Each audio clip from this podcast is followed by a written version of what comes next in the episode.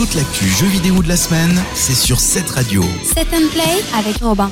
Bonjour à tous, c'est Robin, bienvenue dans cette nouvelle édition de la chronique Set and Play. Au programme cette semaine, le test d'un jeu très très attendu sur la console de Sony, la PlayStation 4.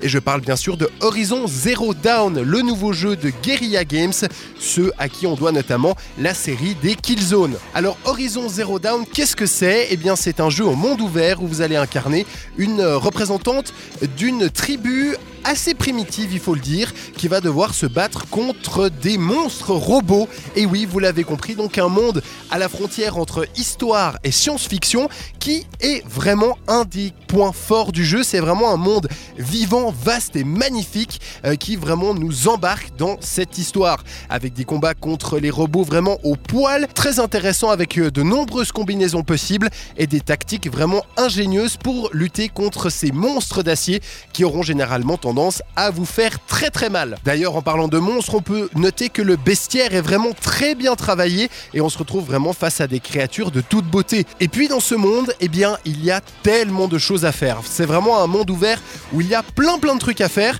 mais qui manque un petit peu d'intérêt pour certaines des quêtes secondaires notamment qui vous sont présentées. Du côté des points négatifs, on pourra noter une écriture finalement assez fade.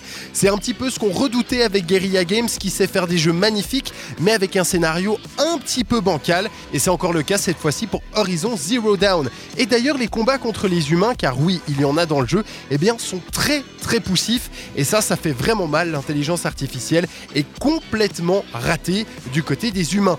De personnages d'ailleurs sont assez assez fade et assez creux et ça c'est évidemment bien dommage. Et d'ailleurs sachez que si vous jouez en français, le doublage est plutôt inégal. Alors voilà, c'est un très bon jeu, un monde magnifique mais qui comporte malheureusement des défauts qui n'empêchera pas tout de même la bonne appréciation de cette expérience mais qui pourra mettre quelques bâtons dans les roues de certains joueurs. Vous pouvez donc si vous êtes possesseur de PS4 jeter un œil à ce Horizon Zero Dawn.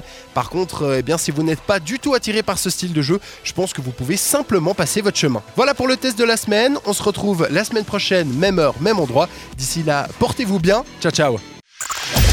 Set and Play sur cette radio.